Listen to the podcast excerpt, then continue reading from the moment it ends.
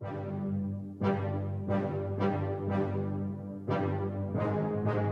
escenario está listo. Los micrófonos están encendidos. Luis Fernández y Rolando Cantú llegan con la mejor información de los Cardenales de Arizona y la NFL. Comienza la tacleada Cardinals, traído a ustedes por parte de Feliz Care Centers, la mejor medicina preventiva, las nuevas clínicas del Dr. Carrasco y por concesionarios Ford de Arizona. Haz una prueba de manejo hoy. ¿Qué tal amigos? ¿Cómo están? Bird Gang, episodio 68, la tacleada Cardinals, semana 3 de la NFL. Luis Hernández les saluda, me acompaña mi compañero y gran amigo Rolando Cantú, a quien saludo con mucho gusto, compadrito. Semana 3, ¿cómo estás? Excelente, compadre, disfrutando el inicio de la NFL, no tanto por mis cards, porque vamos, este, eh, pues sin la, el sabor de victoria hasta ahorita, ¿no? Después de tener una primera excelente mitad en State Farm Stadium, se nos cae eh, completamente el show y bueno, este, tuve muchos comentarios del, del fan base del, del de que, oye, ¿qué pasó? ¿Qué, ¿Qué está pasando? Hay que platicarlo, Luis, tú estuviste ahí. Este, yo estoy bien, compadre, contento de poder estar contigo en la Tecla con episodio 68. Este es el episodio Rolly Cantú, Borregos Salvajes del Tec de Monterrey, porque ese era mi número allá, compadre. ¿Tú cómo andas? Eso te iba a decir, fíjate, o sea, siempre le ponemos un jugador, tú cambiaste números, ¿no? Eh, en Monterrey eras el 6-8 y acá en Cardenales fuiste el 6-9. Pero, pero, Luis, no, no sé si te he contado desde tantos años que tantas pláticas que hemos llevado tú y yo de, a, al aire y fuera del aire. No porque me gustó que me cambiaran el nombre, el, el número, simplemente fue el que me asignaron. Y dije, ah, bueno, uno más, pues voy a escalar, o sea, voy subiendo. Me fui a Europa, me regalaron, o sea, me dieron el 6-2. Con ese jugué toda la temporada, la única temporada que jugué con los Tronos de Berlín y ganamos el campeonato del World Boy. Luego me traspaso a Cardenales y me dan el 6-9. Y ahí sí me gustó, pero yo quería elegir el 6-8 que ya estaba ocupado por Tony Raggi. Este, y bueno, ya me quedé con el 6-9, ¿no? O sea, ¿y, ¿y, cuál es el que más tienes tú así de cariño, se puede decir? Los no, dos. sin duda el, el 6-9, compadre, el, el 6-8 y 6-9, todos los números que, es más, o sea, hay muchos, muchos jugadores que le prestan mucha atención al número que traes, ¿no? El caso ahorita en la NFL de que, oye, puedes, de, de linebacker se pueden poner otro número, un single digit y cosas así. Yo la verdad nunca, nunca me clavé en eso, me clavaba en hacer mi trabajo, en, en la preparación, en el escauteo, en poder realizar esa chamba primero antes de decidir, oye, pues es que eh, me gusta más el 6-8, ¿no? Y, y, cómo lo puedo conseguir. El caso de Emmett Smith en mi época que llegó y de inmediatamente llegó y tocó base con el que ya lo tenía, le cortó un chequecito sí, personal claro. de 35 mil dólares, échalo para acá, este, y ya, siguió la leyenda de Emmett Smith terminando su carrera en el desierto en el 2004, ¿no? Así es que definitivamente, compadre, es, es algo muy personal de cada quien. Yo en lo, yo en lo mío, pues la neta no, no es como que me clave en eso son las cábalas, ¿no? Digo, te, te, fue muy bien a nivel colegial, en toda tu vida usas cierto número, pues quieres acabar tu carrera así. Pero bueno, lo importante es que, que se te recuerda como el 6-8 en México ya, y, y, estamos precisamente en tu podcast número 68. Oye, te voy con tu café. Igual allá en la Florida tomas tu Starbucks, porque, o sea, tú eres de Starbucks todos los no. días, compadre, todos los no. días. O sea, es que estoy en Starbucks porque es lo más eh, cercano a, a, tu casa ya en, en Arizona o también al, al, gracias, gracias. al training facility de, de, Cardenales, pero compadre, aquí estamos con puro cafecito de hotel. Miami, ¿no? no, no. De ese, o sea, el cortadito. Sí, de ese fíjate fuerte. que sí me, me, me, ha vuelto, Luis, muy cafetero, compadre. ¿Por qué? Porque acá están las coladitas, el café mm. cubano, que una pintadita y todo eso es lumbre, compadre. Cuando estás transmitiendo y te viene el productor o el floor manager y te dice, ¿quieres, ¿quieres un cafecito?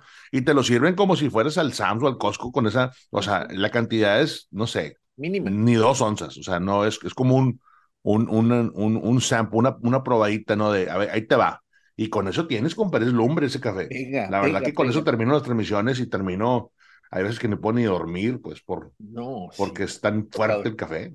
Oye, ¿alguna vez tú que, perdón, ya, ya antes de entrar al tema, si ya para finalizar el tema de los Starbucks, fíjate que en Washington, ahora que andaba por ahí caminando, allá hay, hay varios, creo que hay un histórico, un café histórico, y hay tazas representativos de cada estado. Yo no sabía, había una fila enorme para comprar la taza de Washington. Ah, ¿no? sí, compadre, se coleccionan. Yo no sabía esa historia. Sí, o sea, no, mis hijas, están, mis hijas están enfermas con, con, con todo ese tipo de, de, de de tazas, de termos, eh, cada lugar donde ellos viajan, este, van y buscan, o sea, ya lo tienes cauteado, de que voy por, por la taza de Nueva York y voy por la taza de Los Ángeles, y así se la pasan, es una colección. Había una fila, o sea, enorme, dije, ¿qué es eso? Pensé que eran las tortillas, ¿no? Como en México, pero no, eran las tazas de Star Wars, bueno, lo que es no tomar tanto de ese café. Pero bueno, amigos, vamos a, hablar sobre el partido de esta semana.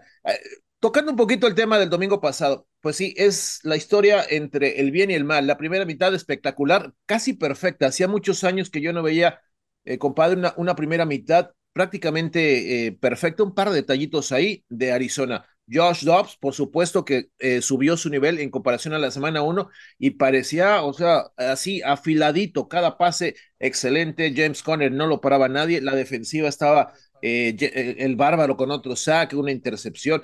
Estaban impresionantes y se les fue el gas, así nomás. Fíjate que quiero hablar del bárbaro. Creo que el tener la presión de ser titular, de ser capitán del equipo, de ya no estar en la rotación para ver si juegas o a ver si te damos oportunidad cuando ya el equipo esté, no, pues no sé, ganando o cuando esté ya en crisis de rotación, creo que le, ha funcionado. Y, este Dennis Gardick, que es nuestro buen amigo, aparte, este, hemos seguido toda su carrera desde que llegó, está reventando la comparación. Eso me gustó, me gustó ese esfuerzo. Cada vez que él hace una captura o, se le pasa un tackle y, llega a presionar. No nada más son las capturas, eh, raza de la taquilla de Cardinals, son la presión constante que está generando y creo que eso va en buen camino. Tiene razón, Joshua Dobbs, quiero hablar de él. Eh, metió el touchdown por eh, una corrida por el centro del campo, se vio que se llevó por completo ahí al safety, hizo que fallara una taquillada y luego atascó el touchdown. Yo creo que cuando vimos eso, Luis, y, yo dije, ok, vamos a estar bien, vamos a cerrar este encuentro. Pero al final del día vimos una línea ofensiva por el lado de los Giants con John Michael Smith, con Andrew Thomas, con este Branson, con todos esos elementos que realmente empezó a picar piedra y empezó a desgastar físicamente la línea defensiva de los Cards, que por cierto estamos bien debilitados. Este, y nos sacaron el partido. Yo no estuve ahí en Steve Farm Stadium, tú estuviste ahí, eh, todo nuestro equipo de, en español estuvo ahí y sentí que, que eso nos, nos sacó el, el aire completamente en la semana 2 y, yo viendo las entrevistas post, post juego eh, en, el, en la conferencia del coach Jonathan Gannon, la vibra que se, se, se, notaba por el lado de Kaiser White, de todos los jugadores, de toda la defensiva más bien, pues es una vibra donde dices tú, de aquí, ¿cómo corrijo esto? ¿Qué sigue? Aparte, tenemos a los Cowboys que vienen filosísimos, eh, atascando 70 puntos en, dos partidos. Y dices tú, ¿dónde están los elementos para frenar a un ataque ofensivo tan potente como, como es los Cowboys? ¿Dónde está una ofensiva que va a protegerle y darle tiempo a Joshua Dobbs con un Michael Parsons? O sea, hay muchas preguntas que te quiero hacer, pero empiezo con esta, Luis. ¿Cuál fue el feeling cuando se empezó a remontar los Giants en casa? Te voy, a, decir, y esto es real, el medio tiempo dura 13 minutos. Eh, fuimos al descanso, regresamos. ¿Y cuál es la diferencia? El ganar un volado, porque los Giants ganaron el volado y ellos eligieron recibir a comenzar la segunda mitad. Algo pasó, Brian Dable les jaló las orejas, los puso, o sea, como lazo de cochino, como puede que llegaron y en, eran 77 segundos, faltaba, 13 minutos 47 cuando los Giants reciben, eh, salen de la yarda 25 y en tres jugadas, ¡pum!, anotan. A la, así, 13, 73. rápido. así. Un minuto con tres segundos les, les, tomó anotar y recorrer todo el terreno de juego. Dije, ay, aquí ya despertó el animal. Aguas. Y ahí, ahí empecé a sentir segunda serie, tres y fuera para Carolina. Llega otra vez eh, eh, el equipo de Nueva York boom, le recorre el terreno y les vuelve a anotar. En el tercer cuarto, 28-14, dije, ay, en la torre esto ya viene. Y era, era una ola que te estaba llegando, era inevitable. Cuando van, cuando empatan, dije, no, ya es muy difícil que Arizona responda y así fue, ¿no? La presión de los, de los fanáticos era increíble, compadre. La mitad del estadio estaba de azul, la mitad. Claro, no, es, que hay que reconocer que los gigantes tienen eh, la, afición G-Man tiene una gran afición. ¿no? Han, ganado campeonatos. es una franquicia fundadora también de la NFL y bueno, ellos, ellos viajan muy bien, viajan muy bien, como lo van a viajar los Cowboys este fin de semana. más, ¿eh? Creo. Toca otro, toca otro, está, otro, otro juego en casa que también se va a llenar, ya está sold out, los boletos están eh, increíblemente este, cotizados, pero sabemos que va a haber muchísimo gente vestida de los cabos, ya sea de, de gris o de, de azul o de blanco, pero van a estar ahí, ¿no? Entonces, definitivamente e, eso tiene mucho que ver. Yo te quiero platicar esto viendo ya ahorita la lista de lastimados, como la rotación defensiva, que es la que más me importa, Luis, porque creo yo que ofensivamente en algún punto, compadre, Jason Dobbs le va a salir. Es, es un cerebrito este cuate, ya lo vi entrenar, ya lo vi soltar la bola, tiene todas las cualidades para, para estar, pero necesita tiempo. Y esa es la, para mí, eso es lo que va a pasar ofensivamente. Yo necesito saber quién tenemos, a quién tenemos por el lado de la defensiva que va hacer la chamba en cuestión de la defensiva. El único que tenemos ahorita es Jonathan Ledbetter. Es el único veterano que jugó toda la temporada pasada. Todos los demás, Carlos Watkins, ya soltamos la, noticia que creo que va a ser un, el bíceps, no, lo van a operar del bíceps. O sea, e, eso, compadre, ya estás tronadote, la verdad. El Collier, que la semana pasada lo pusieron en la lista de lastimados eh, en IR, o sea, o sea, va, este, va a fallar cuatro juegos mínimo, ¿no? Entonces, dices tú, ¿quién está ahí? O sea, ¿a quién vas a traer? ¿Cómo le vas a hacer para poder este, eh, darle? Lecky Futo, eh, eh, espero que esta semana esté de regreso. Lo vamos a ocupar a Lecky, el Big Boy, el número 94, porque si no está Lecky ahí, compadre, yo no sé qué vamos a hacer. Eso fue la diferencia, compadre. Realmente, la línea defensiva, sabemos que no tenemos una estrella, entonces ellos basan su poder en las rotaciones, ¿no? Aparte de la defensiva de Nick Rollins es estar constantemente cambiando jugadores para sacar de onda a, la ofensiva rival, ¿no? Esta, esta defensiva, esta D-line no tenía rotación porque no estaba Lecky ya de por sí, ¿no? Eh, no estaba LJ Collier, que había llegado como veterano y se había adaptado muy bien, lo sabemos, a este esquema defensivo de Arizona y sale Carlitos Watkins también, otro veterano de agencia libre, o sea, eran los tipos que ya tenían colmillo, ¿no? Entonces, realmente sí, dejas a, una línea defensiva pues un poco eh, parchada, sin, sin rotación, y es ahí donde Nueva York también empezó a aprovechar, ¿no? Y si a eso le sumas que no está Buda Baker allá atrás, o sea, se empiezan a complicar las cosas. ¿no? Ni, em, ni empiezas, compadre. Burita, ¿qué tiene mi Burita Baker? Pues un hamstring, o sea, eh, eh, a mí me Tirón de la corva.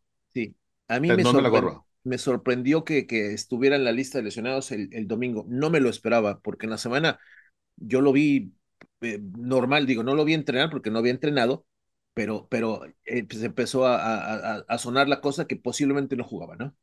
No, y hay que ser honestos, si tienes la oportunidad de tener a un Buda Baker a un 80% en el campo, eso motiva a toda la defensiva. Si no, un Buda Baker, lo hemos visto a lo largo de su carrera, o sea, Buda, la presencia de Buda en el campo dirigiendo arreglando protecciones, rolando las coberturas en el perímetro es sumamente importante. Y si no lo tienes a él, creo que va a sufrir bastante esta defensiva de, de, los Cards. Ahora, ahí te va. No practicó, bueno, por el vice ya hablamos de Carlos Watkins, Josh Woods, tobillo, Lecky Futo, el hombro estuvo limitado ayer. Calvin Beecham, la mano tampoco, o sea, estuvo practicando, pero todavía está medio tocado de la mano. Por el lado de los Cowboys, ahí te va.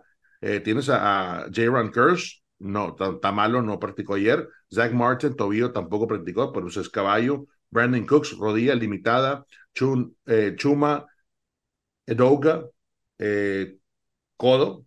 Tyler Smith, el tackle limitado. Donovan Wilson, pantorrilla, también él, sí entrenó. Entonces, no nada más es un tema de Cardenales raza de la teclea Cardinals, sino simplemente ya empiezan a cobrar la factura de training camp, los golpecillos que te metiste en brano, ya si, si recibes un golpe a velocidad máxima, pues ya empieza a debilitar todos los rosters de la NFL. También los Cowboys tienen a ocho elementos que, que andan este, medios tocadones, ¿no? Entonces, pero nosotros que tenemos una rotación que platicaba mi compañero Luis, que sí es como que parte de eh, la estrategia este año de poder tener una colaboración de, esa rotación interna de defensivos, pues simplemente está muy, muy tocada. Entonces, eso para mí va a ser eh, un tema aparte. Tony Pollard está corriendo la bola de manera agresiva.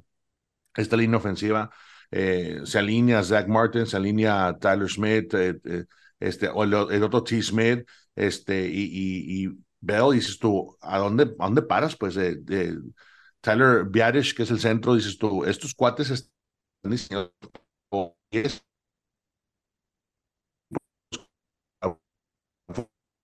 a establecer otra vez esa presencia. Cada vez que los Cowboys tienen un promedio de 4.3, 4.4 yardas por acarreo.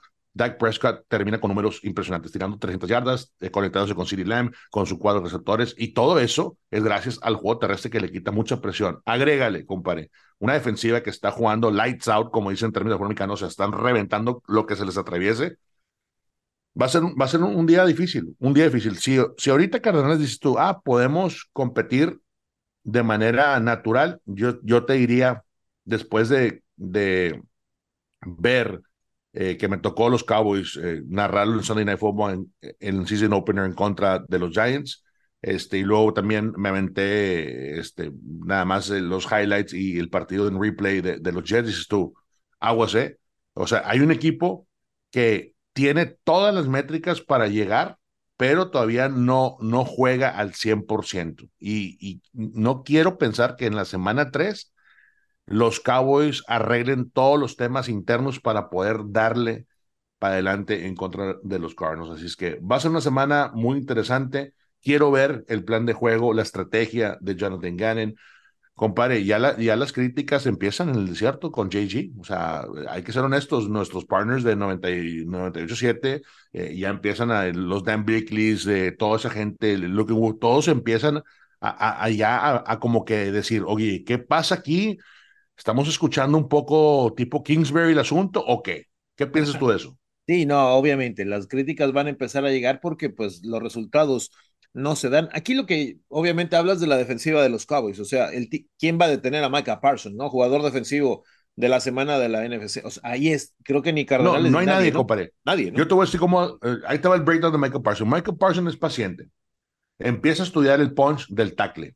Al momento que lo mide, que mide cómo el hand placement, dónde están las manos, si va arriba, va en la zona media o va a disparejo, es decir, una mano primero para flachar, para que obligar que el edge rusher aviente las manos y luego acomode el, el, el tackle en las manos, empieza ese timing. Cuando lo logra, Michael Parsons, compare, no es una captura, son múltiples capturas, múltiples presiones y no nada más la chamba es de él. Lawrence del otro lado, o sea, todo el mundo empieza a cobrar factura, también agrégale a Line Rush, agrégale al blitzeo que tiene Dan Quinn, o sea, no empieza por Michael Parsons y cuando él ya mide por completo el tackle ofensivo, si no le mandas bloqueos de chip, si no le mandas el 2 contra 1, si no le mandas literal al suelo, lo acuestas en una jugada que tienes oportunidad, no vas a poder en contra Michael Parsons. Eso va a ser el gran reto de esta línea ofensiva. Quiero ver ese tiro. Paris Johnson Jr., eh, DJ Humphries en contra de estos edge rushers que tiene el equipo de, los Cowboys. Fíjate, ayer de Paris Johnson estaba PJ, como le dicen, ¿no? Eh, estaba en la, ah, en la, en el vestidor ¿no? y se le preguntaba, oye, eh, vas a enfrentar a Michael, a Parsons el domingo. Ese es el duelo que estaba esperando desde, desde, desde college. O sea, aparte nos llevamos bien, tenemos el trust talk, o sea, este duelo es el que estaba esperando. Imagínate, para probar al chavo, que no, lo han por su lado no han presionado al coreback, ¿eh? espectacular lo que ha hecho Paris Johnson, ¿eh? Sí, eh, tienes toda la razón, hay que ser reales con esto, ha hecho un gran trabajo desde el día uno. Yo creo que sí se va a convertir en, en nuestro All Pro, te soy honesto, nuestro tackle que puede llegar al Pro Bowl todos los años pero todavía no está ahí, compadre. Y para, tú, para empezar a decir, y yo entiendo la confianza, yo, yo jugué en la posición del dinero ofensivo, tienes que tener mucha confianza, compadre, y empieza contigo, y si tú no te la crees, olvídate, te van a pasar por encima y te van a, te van a paliar, te van a dar una, golpiza bruta. Y creo que Paris está listo para eso. Eh, él platicaba la, el trash talk, el, hablar fuerte, el, el, el terminar las jugadas, el hacerlo constantemente es lo que me va a sacar adelante en contra de Michael Parsons aparte de eso, tiene que haber un plan de juego por el lado ofensivo para aventarle a Michael Parsons eh, doble protección, también desastre del balón. Joshua Dobbs, este no es un partido para cometer errores. Yo, yo te soy muy honesto, si, si Joshua Dobbs cuida la bola más de tres segundos y medio, hay problemas. Cuatro y hasta es una captura. Eh, no, no quieres hacer más de lo que te pide el, el, partido. Si es lanza la bola fuera del terreno de juego, lánzala con disciplina y, y, con, y con mucho carácter. ¿Por qué? Porque si tú empiezas a tomar las capturas de 7, 8, 10, 12 yardas, compare, estás a un balón suelto de que recupere la defensiva. Esta defensiva vuela y es una defensiva que taclea en, en, pandilla, es una defensiva que busca provocar los balones sueltos. Y si un coreback que tiene poca experiencia, como lo es el de Dobbs, empieza mal, el primer cuarto, no, no hay cómo te recuperes en contra de, una defensiva así. Así es que yo buscaría sacar la bola rápido, aventarle protección, ayuda, ayuda más bien con Tyren, con eh, corredor, con el que tú quieras, pero al lado de Micah. Y con eso yo creo que Arizona podría agarrar un poco de confianza y tratar de establecer el, el, esquema del plan de juego. Ahora, este equipo de Dallas llega como los top en la ofensiva y en la defensiva, obviamente. Ha, aplastado a sus dos rivales en las dos primeras semanas. Jamás ha ido en desventaja. Yo considero que si pegamos primero, hay que sacar sangre primero. Quizás el equipo de Dallas no sepa reaccionar. Todavía hasta el momento de la temporada nadie los ha probado. Entonces, que, que vengan de atrás a lo mejor será algo nuevo para ellos y ahí pudiera Arizona tener ventaja. Nuestros linebackers tienen que tener un juegazo nuevamente. Lo que hace el coach Rodríguez es lo hemos eh, ya comentado antes, es espectacular, ¿no? Eh, y si no está por ahí Zach Martin, que bien lo mencionas, está con el tobillo, que es su guardia, ¿no? De su guardia de 36 millones, imagínate, ¿no? O sea, qué tan bueno Hay nada más, ¿ah? No más. Eh, yo creo que Arizona ahí es donde podría aprovechar y generarle presión a Prescott, que sabemos que bajo presión es otro coreback. Nadie lo ha presionado este año, nadie. Ha tenido días de campo, ¿no? Prácticamente Tony Pollard no ha tenido que correr porque han tenido ventajas de 20-0. O sea, han, caminado, han ido galopando nada más. Entonces, y, y, Luis, y se ha notado el cambio del play calling por el lado de los Cowboys. O sea, Mike McCarthy, el head coach, que el año pasado tenía este, un corredor ofensivo diferente este, en, en, en, en Moore. Este año dijo, ¿sabes qué? Voy yo. Voy a los días de los Packers, donde yo corría la ofensiva y, se ha visto, o sea, se ha visto un balance bueno, un, balance bueno por lado de los ahí, ¿no? Pero sabemos que es, sí, claro. el que lo hace. No, es él, él es el play caller, él, está mandando las jugadas, está en el oído de Dak Prescott y, eso es bueno. Tú ya mencionabas eh, la presión de, de Micah, que ya, ya lo platicamos. Compare, eh, 0 y 3, hay que, hay que ser honestos, desde el 2018 que no estamos, que ese fue el año, si mal no recuerdo, de Steve Wilkes. Sí. Tuvo una, una vibra, una vibra horrible el desierto, una vibra donde los Cardinals estábamos, compadre, tirando patadas de ahogado. Este, e, eso está en pie aquí. Así es que yo sí te puedo decir esto, y con toda honestidad, si Arizona, históricamente, en los últimos 10 años, que nos hemos enfrentado a los Cowboys en State Farm Stadium, hemos ganado, compadre. Eh, es un escenario donde nosotros le agüitamos la fiesta. Cuatro de los últimos fiesta. cuatro seguidos le hemos ganado. Exacto. Entonces, si Arizona logra descalabrar al gigante, al, al, a los big boys ahorita, como quien dice, e, esto nos va a dar otro, otro empuje de confianza, como organización, como equipo, como fanbase, como lo que tú quieras, compadre. Pero yo creo que eso está en juego. Y si aquí tiene que ver mucho el esquema, cómo ¿qué vas a intentar? No te guardes nada.